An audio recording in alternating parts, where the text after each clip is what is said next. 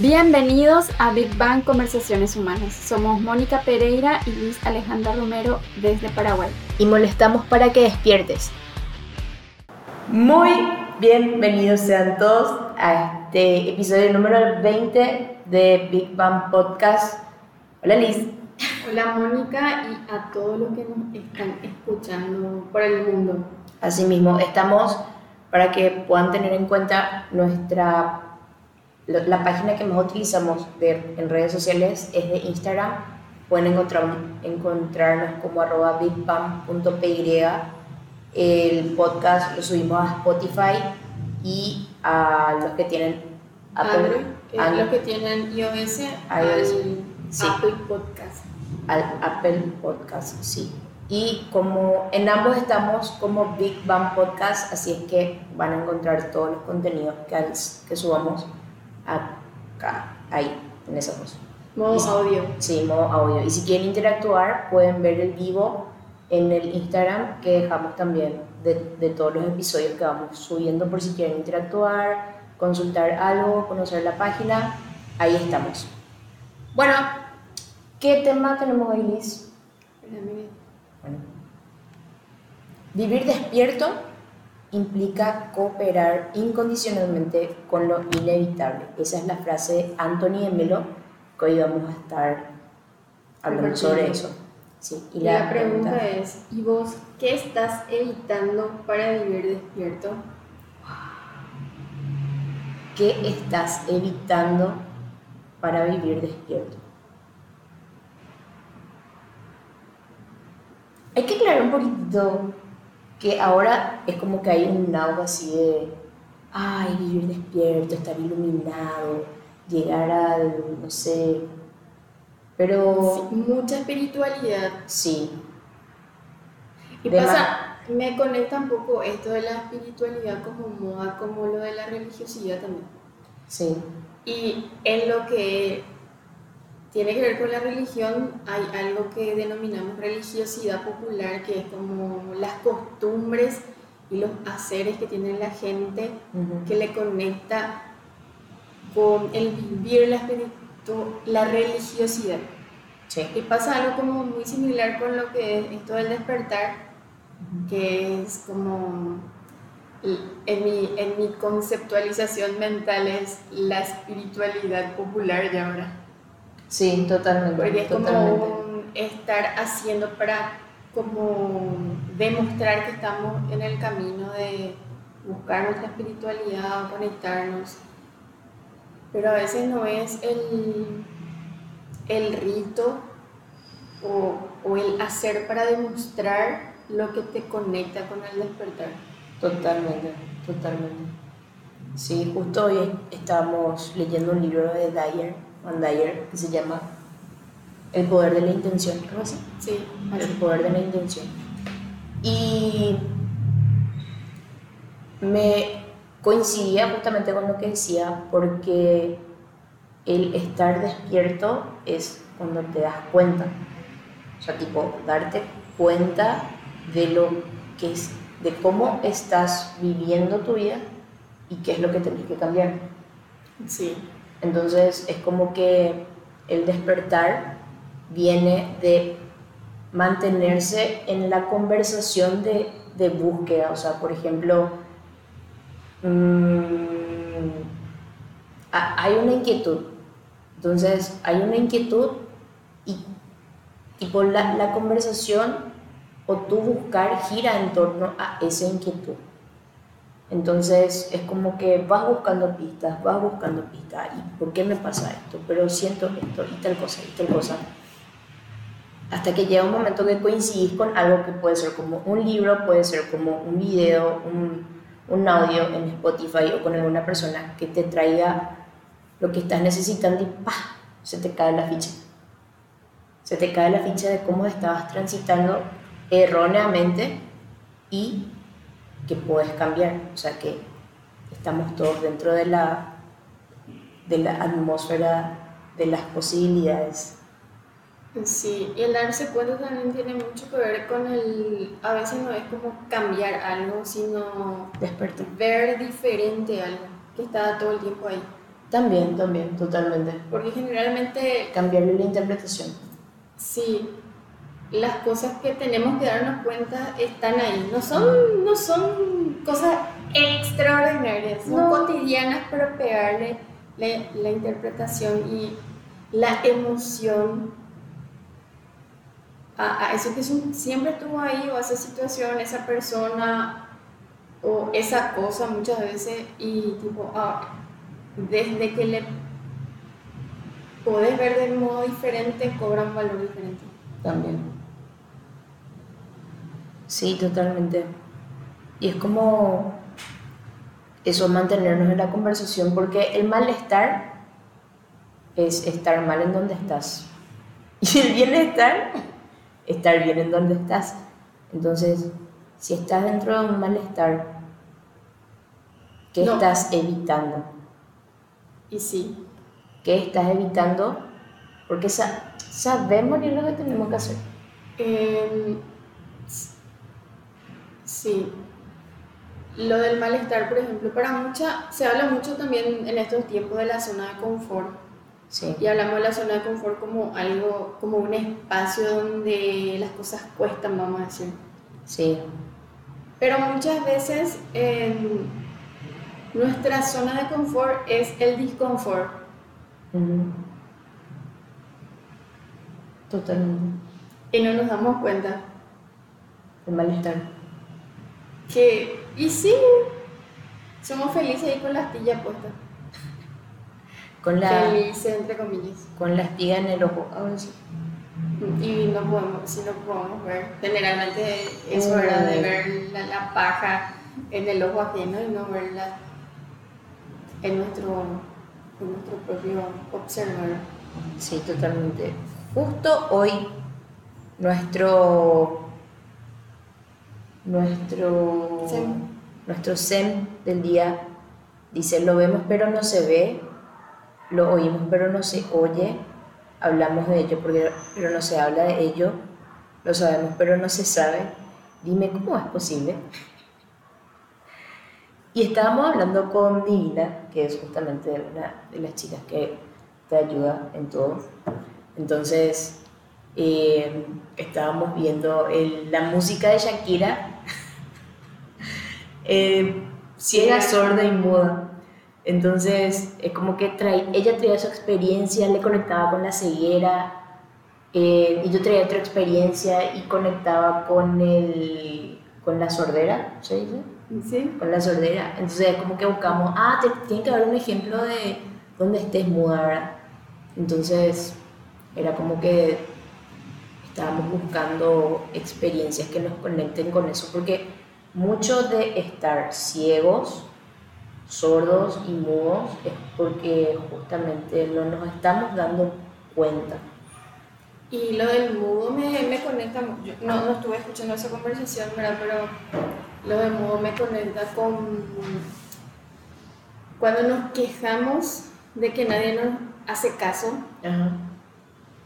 Y recuerdo una de las grandes lecciones en, los, en las clases de coaching ontológico, cuando teníamos nuestras clases de formación, era justamente la de en un grupo, si nadie no te escucha,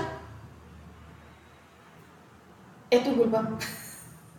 Hacerte escuchar, ¿verdad? Es hacerte escuchar, o sea, muchas veces es como hacerse el mudo y te enojas y, y está ahí, nadie lo no me escucha, nadie me hace caso y ese, esa posición de víctima y como que todo el mundo te tiene que preguntar, ¿y vos, fulanito, qué querés? ¿Qué pensás? ¿Qué querés decir? Y la vida no te va a preguntar, vos tenés que salir a tomar el protagonismo. Y es como eso, ¿verdad? De, em, me conecta con lo de ser mudo, ¿verdad? De Claro. no levantar tu voz y decir, Totalmente. Sí, porque también conectábamos, eh, bueno, obviamente no es experiencia, pero es como que vemos, ¿verdad? La sumisión de una persona, eh, sí, o sea, eh, sumirse a algo, sumirse se dice, pero eh, que uno mismo no se pueda o no pueda estar diciendo por qué, o sea, por, qué tengo que hacer eso. Es como que no solo valida todo lo que le traen, pero no es capaz de dar su punto de vista y decir sí, está bien, coincido, hagámoslo o no, esto no me parece y así. Y el mudo también. El mudo, sí, totalmente. Bueno, el hilo con nuestro... y si lo de evitar tiene que ver con lo que está evitando es hablar para tomar claro. protagonismo, es muchísimo más fácil estar en ese papel de víctima y esperando que todo el mundo te pregunte que muchísimas veces no va a llegar nunca y vas a vivir la vida como esperando algo que nunca se va a dar por vivir enojado toda tu vida. Totalmente. Porque nadie te ve, porque nadie te pregunta. Porque nadie te escucha. Sí. Sí. O, te están diciendo pero no querés escuchar. O te están... O, te están, o muchas tipo veces queriendo, ve, ven a por favor, y no quieres ver. Y cada uno tiene su momento. Sí, cada uno tiene su momento. Y la persona indicada también, o el acontecimiento tipo que, que le va a ayudar a salir de esa situación de ceguera, de sordera y mudera. Por ahí. Mudez. Mudez. que alguien corrija eso mal. Y cuando hablas y te ignoran constantemente. Ese ya el problema del que escucha, no sabe escuchar. No sabe escuchar. Sí. O, o, cómo, o cómo lo estás diciendo yo, también. Yo le interpreto lo que trae Rosana, por ejemplo. Bueno, particularmente me siento identificada con esto de hablo y no me hacen caso, ¿verdad? Pero ese no me hacen caso es algo que yo interpreto. Eh, si me afecta o no emocionalmente. Totalmente. Total, yo ya cumplí ya con mi decir y mi sentir. Yo quería manifestar lo que yo pienso, lo que yo opino. Bueno, que me hagan caso ya tiene que ver con el otro ya. Y yo elijo, tipo, que me importe si no me, no me hacen caso o que no me importe. Claro. O sea, tipo, ahí está la, la comodidad de que no te importe y la incomodidad de que, te, que todo te importe. Es como hay otra vez nuestro poder de elección. Porque muchísimas veces, igual si levantamos nuestra voz y gritamos, eso no asegura que nos van a hacer caso. Totalmente. Porque necesitamos conectar con el otro que es el que está recibiendo el mensaje. Así mismo. Si no estamos en la misma conversación, y me pasa, ¿verdad? Muchísima gente no me está escuchando. Tal cual. Y si me voy a enojar con toda la gente que no me escucha, de iba a tener arrugas. no sé qué iba a pasar. Mamá querida. Yo decía, no, no iba a estar brillante. Sola, estoy hablando sola. Dejé de cuestionarme eso. Sí, totalmente. No, y hoy también Pero es una, un muy buen punto porque es algo que tenemos que trabajar mucho porque a veces no nos damos cuenta que es nuestra elección el cómo sentirnos respecto al accionar del otro. Sí, totalmente. Así mismo. Y justo ahí también Dyer traía. Certific. si tú lo certifica. no, y hoy, hoy también traía ayer esto de que él coincidió con una frase que le trajo, o sea, que tipo tomó porque estaba dentro de esa conversación y era algo que estaba buscando. Entonces como que, wow, se le cayó la ficha y él quiso compartir con todos y se fue y compartió en el quirófano porque estaba como que teniendo una cirugía, ¿verdad? Y él decía, fui a compartir con el que quería tomarlo. Mm, era, había probablemente, no se me imagino, que había muchas personas ahí alrededor suyo, pero uno tomó lo que dijo. O y sí, pero dijo. Pero dijo. Entonces, es como que su misión de encontrarse con esa frase, de que se le haya, de que se le cayó la ficha y de que también vio que era demasiado importante y que le va a servir al, al otro. Entonces, tipo, dijo, no, yo tengo que llevar esto porque la gente tiene que saber. Entonces Sí. llevó y ya no es Y me conecta Drama. mucho. Me, sí, lo de las expectativas. Y me conecta mucho con una situación particular de mi vida que era lo de una de las personas más importantes en mi formación como ser humano, que era la madre Nélida. En, cuando yo estaba en primer curso de mi época, te- éramos 42 compañeros más o menos, y ella hablaba para todos. Claro. Pero siempre sentí que eh, yo tomé sus palabras y hasta ahora están así en mi cabeza. Y valió la pena. Para mí valió la pena que esté ella ahí hablándole a los 42 y yo agarré que decía. Totalmente. Totalmente. Y tipo, seguro la madre Nélida en su, en su deseo está, ay, quiero hablar y que sembrar semillas de, que mis palabras sean semillas en el corazón de todos mis alumnos, pero Sí, no todo el mundo está, está abierto a recibir, totalmente. O sea, no, no está, no está preparado para recibir esa semilla. preparado. Sí. Porque te- es como que tenemos que estar con una tierra preparada para recibir la semilla y que germine bien. Porque sí, o sea, tiró la semilla para todos, Sí, pero germinó en vos. O sea, no sabes en otros compañeros, por Mm. ejemplo, ¿verdad? Pero soy eje- el ejemplo de que sí, en vos germinó su semilla. Y su semilla es como que vos otra vez redistribuís la semilla. es como todo el potencial que tiene una semilla de manzana. No, es increíble. Sí, Sí. totalmente. ¿Y cuáles fueron algunos de sus consejos? O sea, no, su- para su mí lo más, lo más importante que me trajo la madre era el concepto de libertad. Ujú. Y hasta ahora me acuerdo, tipo, a, a esta altura de mi vida, ese concepto no me sirve, pero, Dios mío, no sé, demasiado. Te salvó de mucho. Sí, y esta, e- era el estar atento y, Ujú. wow, qué importante fue eso. Tampoco me daba cuenta que era importante en ese momento, Claro. Sino que después con el tiempo y mirando atrás es como, wow, lo que me dijo la madre Hermínida en algún momento y quizá para ella fue como normal y natural decir, fue lo que sostuvo muchas cosas en mi vida. ¿Y qué traía la libertad? Y de- eh, decía que la libertad no es hacer lo que uno quiere, Ajá. sino lo que nos hace más personas. Ajá. Y parece un concepto muy simple, pero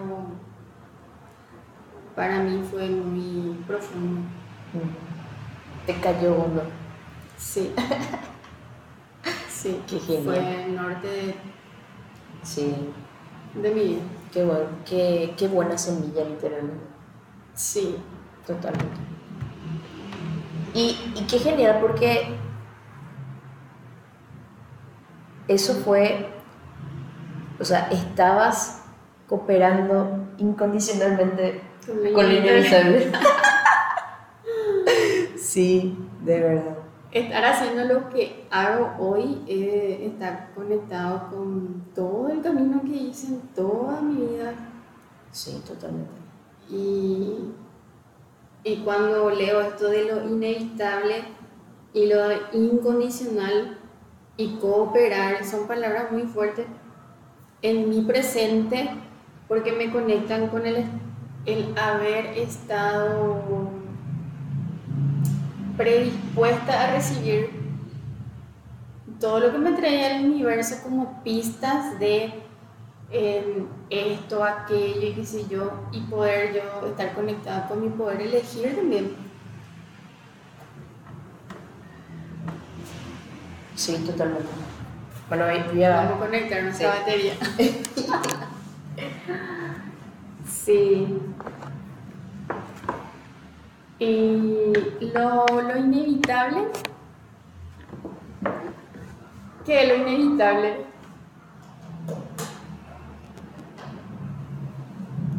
Lo inevitable me conecta con, con la situación, por ejemplo.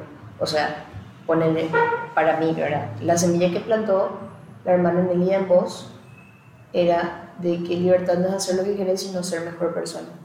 Entonces, tipo, que te encontrabas en situaciones donde vos podías discernir, ah, no, esto me lleva por este camino. No, en tipo, yo te traigo para qué lo inevitable. No entiendo. ¿Para qué para vos lo inevitable? Lo inevitable. Y algo que sí, o sea, algo que de verdad tengo que pasar. O sea, que tengo que, tengo que tener ese, ese Satori. Para mí es el Satori lo inevitable. Que sé, pero no me estoy dando cuenta.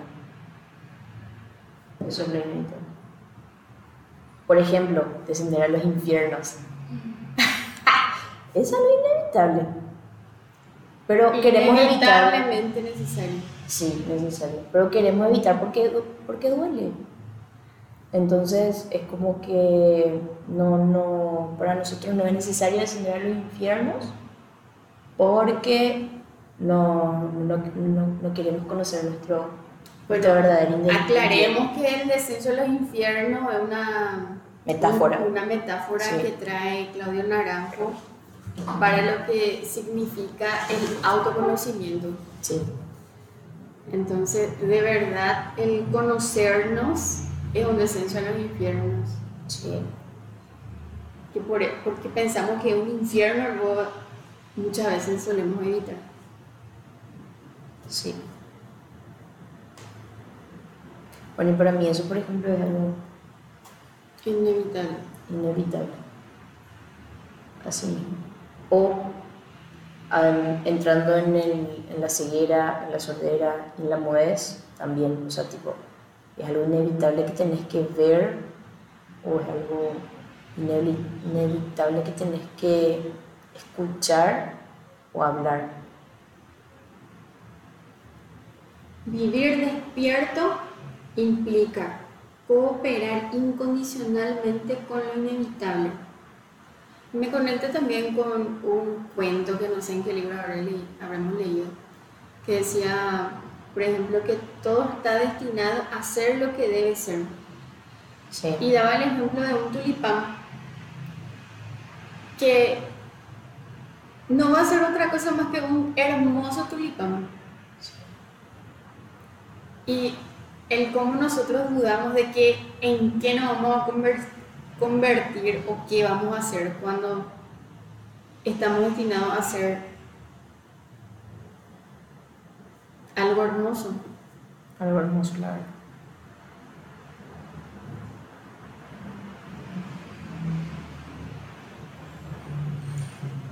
Y es como que.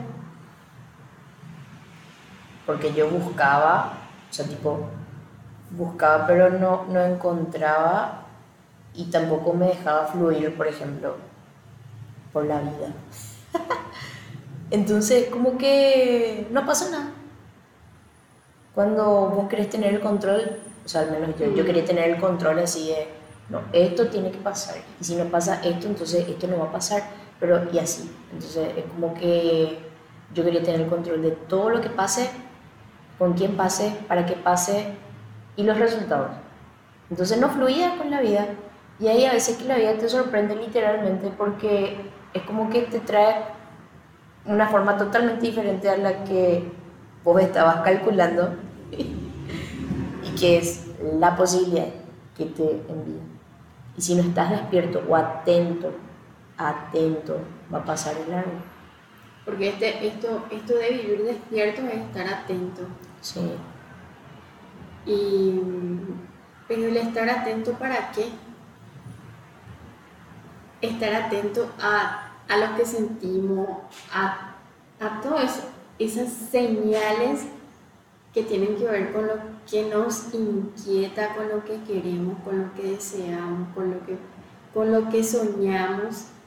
Porque a veces nos quejamos tanto así de, no, qué pico yo y no sé qué, en ese discurso así de victimismo y el mundo nos está enviando millones de señales para que podamos concretar o podamos accionar en pos de eso que queremos, pero estamos tan metidos en nuestra conversación que no Sí. somos capaces de tomar esas pistas o esos mensajes que están ahí presentes. sí, En- yo soy una convencida total de que si uno deja de deja de darle vuelta a la conversación en su cabeza,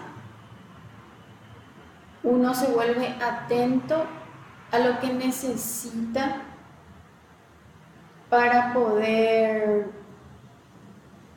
construir lo que está deseando, lo que está queriendo. Tipo, si hay un problema, para la conversación que tenés en tu cabeza respecto a, a esa situación, porque todo lo que te conversa acerca del problema, entre comillas, es como una interpretación que le pega a una situación. Y la solución va a venir solita. Y todo se va a ir aclarando, todo va a ir tomando su curso, porque lo inevitable no vas a evitar. Sí, totalmente. Entonces es estar en paz, en aceptación y este vivir despierto tiene que ver con el vivir auténticamente en eso. En esa aceptación, en ese estar seguro y no en la duda de sí, esto, sí, aquello, sí, no sé qué, sino de que todo lo que, va, todo lo que va a pasar es lo que tiene que pasar. Y estar abierto a que todo lo que va a pasar va a ser algo que te va a convenir para tu crecimiento, para, para llegar a donde quieres llegar. Sí, parar, parar el carro mental. Parar el carro mental. Sí. Parar, literal, parar qué te estás conversando, anotar lo que te estás conversando, analizar lo que te estás conversando.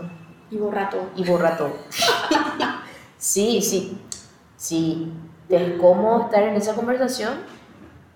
metele, o sea, metele y ve dónde te lleva. Pero si quieres parar, literal, ver en dónde te está llevando esa conversación y quieres cambiar de dirección, metele en mañana. Despertar para mí es vivir en presente, aunque el pasado vuelve constantemente y el futuro nos genera ansiedad al no poder controlar. Sí.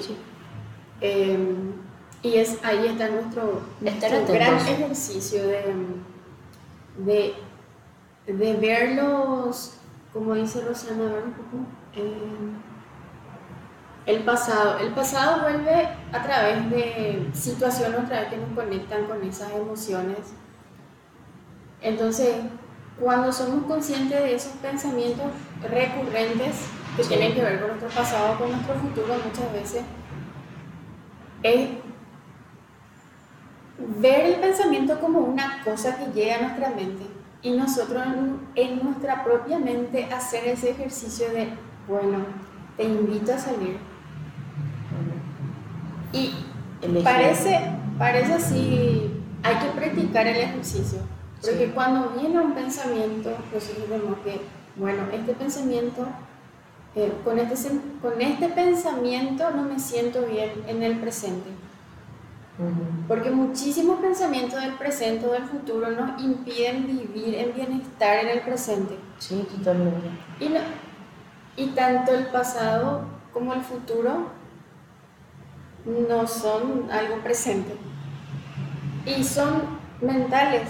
O sea, lo pasado nos hace sentir algo o nos conecta con algo que ya pasó. No está pasando, pero sin embargo nuestro cuerpo siente todavía. Sí, totalmente. Y o sea, tipo, la ansiedad recordar, recordar, y volver a vivir. Recordar y tu cuerpo vuelve a vivir la misma sensación. Y ahí es como hacer la pausa para poder elegir vivir en el presente y amorosamente, muy amorosamente, porque hay, hay muchísimos recuerdos de nuestro pasado que nos lastiman, nos pueden lastimar. Y con amor verle a cada pensamiento como algo de te llevo otra vez a tu lugar.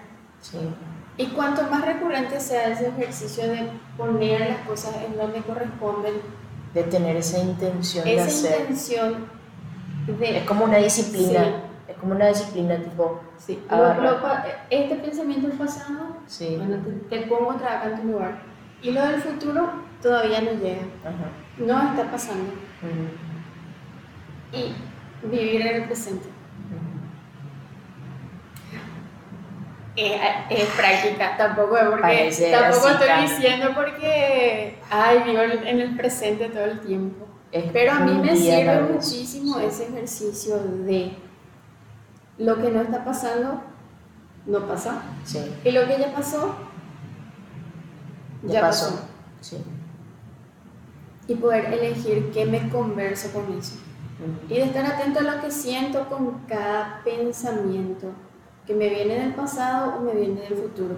A veces gestionar estos pensamientos lleva mucho tiempo. Sí, mucho tiempo. No es así como, hola, andate acá, no, no me gusta lo que me hace sentir, sino que es habitar la incomodidad de cada emoción que te trae a través de ese pensamiento. Sí. Pero estar abierto a recibirle, sentirle. Y con amor y paciencia. sí, invitarle a salir. Es, es un ejercicio genial. Y no, y me trae esto porque es por sobre todas las cosas paciencia con uno mismo. Sí, Porque la a- ciencia a- revolucionaria. Una paciencia revolucionaria es, porque de verdad cuesta y cuando, cuando somos, al menos yo, que era de ya tengo que pensar así, así, así, no, olvídate. O sea, tipo, si, si no habitas ese pensamiento que en serio te incomoda y lo habitas, lo hablas, lo sacas con y ves. paciencia, lo ves, sí, lo escuchas, obviamente, Sí. lo escuchamos. Pero, o sea, todo eso, o sea, hay que habitar literalmente Sí, a veces lleva, a algunos le lleva poco tiempo, a otras personas mucho tiempo, Sí, y, y uno tiene que ser compasivo con sus propios tiempos, sí, total, total, total. porque a veces vemos que al otro no sabemos ni si, ¿verdad? por nuestra interpretación, que cómo, cómo, le, cómo le es tan fácil al otro tal cosa, cómo le es tan fácil a fulano esto, aquello, y, y no sabemos la verdad de su proceso. Total, Lo único que podemos saber es cómo es nuestro proceso. y totalmente. poder mirarnos a nosotros mismos y bueno, a la obra conmigo. Sí, totalmente. Manos a la obra con cada uno. Sí. Prueba el ejercicio de Rosana, es uno de los ejercicios que hacemos en Neurobic justamente, porque mm, es entrenar la mente y elegir qué Pensar. pensamientos decidimos que florezcan en nuestra mente. Sí, así mismo. Y darnos la posibilidad de vernos con aquello que para nosotros, o sea, que trayéndolo de la imaginación, por ejemplo, y el cuento. Sí, Porque generalmente el cuento, cuando lo contamos y se van imaginando, cada uno tiene Se su. imagina su cada uno cuento. se imagina, por O sea, ejemplo, esta- un cuento diferente de lo Sí. mismo, de la misma guía. Sí, totalmente. Hicimos un cuento de un barco, por ejemplo, ¿verdad? Un barco que estaba navegando y cada uno traía.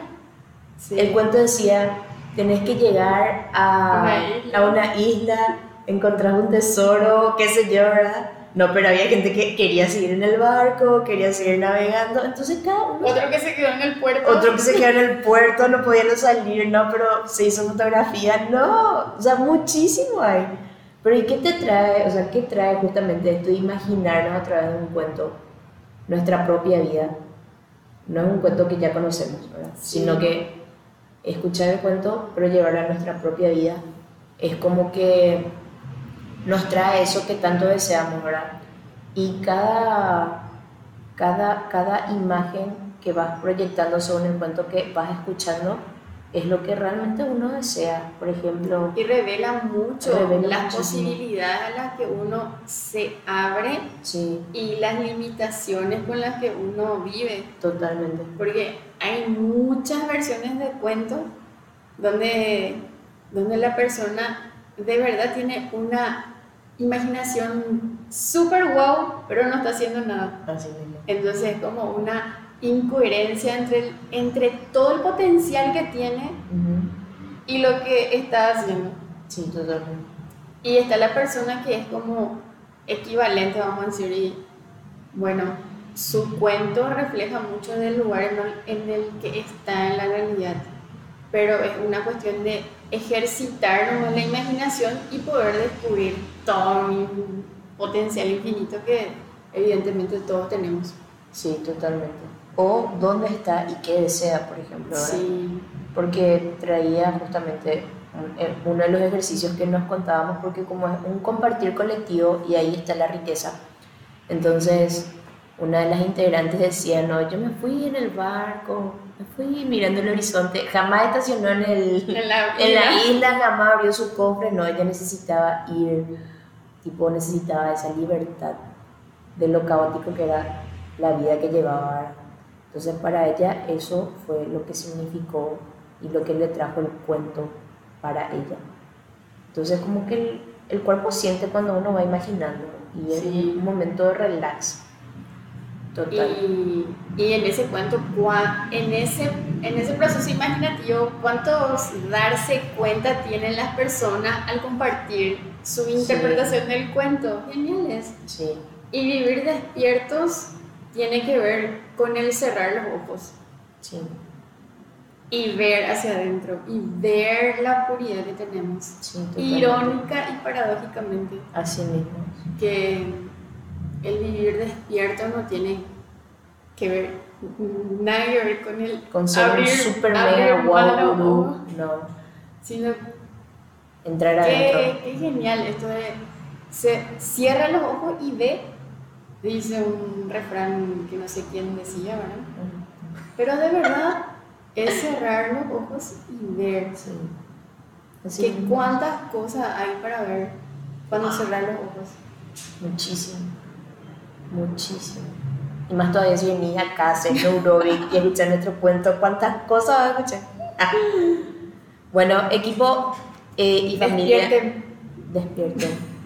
Y duerman. Epal. Epal Time. Epal Time se llama nuestra. Cambiamos el Se llama el entrenamiento, pero bueno, ahora se llama Neurobic. en fin, bueno, eh, fue un gusto pasar esta conversación con ustedes. Sí. Les dejamos la pregunta. ¿Cuál era la pregunta, Liz? Listo. ¿Qué estás evitando para vivir despierto? Venir acá, por ejemplo. Sí. O cerrar ¿Cuántas personas están evitando venir a Big Bang? Sí. Cosas geniales, tipo, no tienen nada que perder y eventualmente Mucho que muchísimo que ganar. Sí, totalmente. Yo creo que eso ya luego merece un, tomar el riesgo de venir. Sí, la valentía. Bueno, gracias Rosana por estar. Ahí se unió Daniel también por compartir sí. Sí, tu, tus pensares. Nos enriquecen. Nos enriquecen mucho. Te esperamos si podés el jueves, entonces vamos a estar acá con cafecito y sexualidad. Y para todos los que viven en otro país, eventualmente tienen que venir a conocer, si vienen por Paraguay, el centro de entrenamiento que está en San Lorenzo, Big Bang Conversaciones Humanas se van a arrepentir. No. Ok, nos vemos. Un gustazo. Bye. Chao.